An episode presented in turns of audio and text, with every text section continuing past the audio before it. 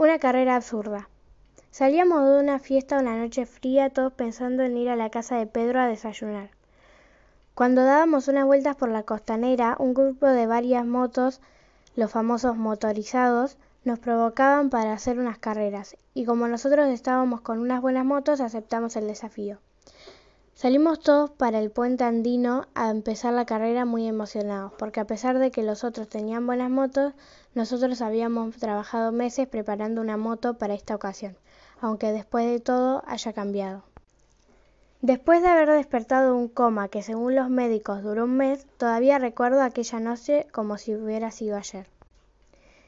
Esa noche me habían elegido para correr la onda fan que tantos preparábamos. Estaba muy emocionado porque había trabajado más que nadie en la ondita. Y aunque era una locura porque nunca la habíamos probado, me moría de emoción por correrla. Nos preparábamos y salimos tirando.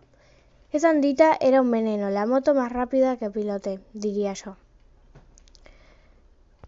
Cuando puse quinta, sentí que empezaba a fallar algo, cosa que no me sorprendía porque era sabido que iba a pasar algo. La cadena de la moto empezó a fallar y a saltar los dientes del piñón hasta que se salió y se trabó en la corona viajando a los 135 kilómetros por hora. Se me bloqueó la rueda de atrás por la cadena trabada en la corona y traté de mantener la moto como, como de repente sentí un chillido de gomas y un fuerte golpe. Luego de eso me desperté acá, donde estoy ahora, tirado en una camilla después de un coma con la pierna quebrada, un par de costillas y el brazo dislocado.